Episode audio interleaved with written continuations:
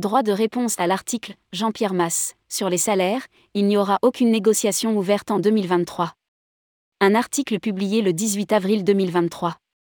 Le 18 avril 2023, tourmag.com publiait une interview de Jean-Pierre Masse, président des entreprises du voyage, intitulée Sur les salaires, il n'y aura aucune négociation ouverte en 2023. Conformément à la loi, nous publions le droit de réponse que nous a adressé Stéphanie Dayan, secrétaire nationale CFDT en charge du secteur de l'hôtellerie, tourisme, restauration, casino club de jeux et immobilier, par voie électronique le 25 avril 2023. Rédigé par Stéphanie Dayan le vendredi 28 avril 2023.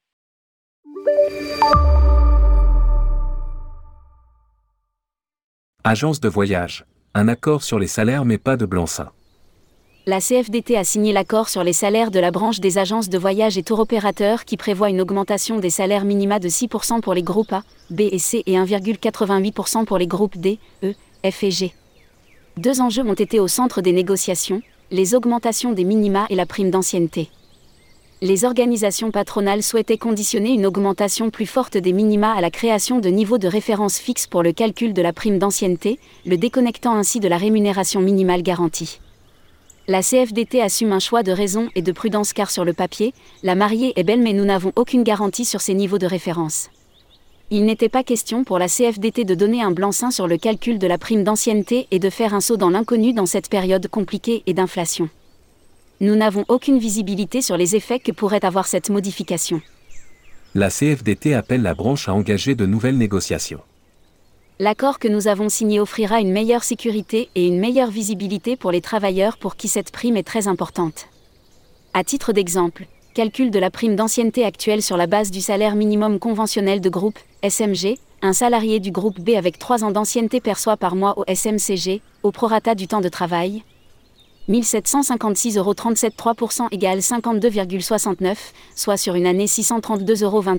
Calcul de la prime d'ancienneté sur la base d'un indice de référence. Salarié du groupe B avec 3 ans d'ancienneté percevrait par mois 3,17 égale 51, soit sur une année 612 euros les organisations patronales ont exprimé leur sidération et qualifié les organisations syndicales de bornées et réactionnaires, il n'en reste pas moins que pour la CFDT, le contenu de l'accord signé est la meilleure des options disponibles dans les circonstances actuelles.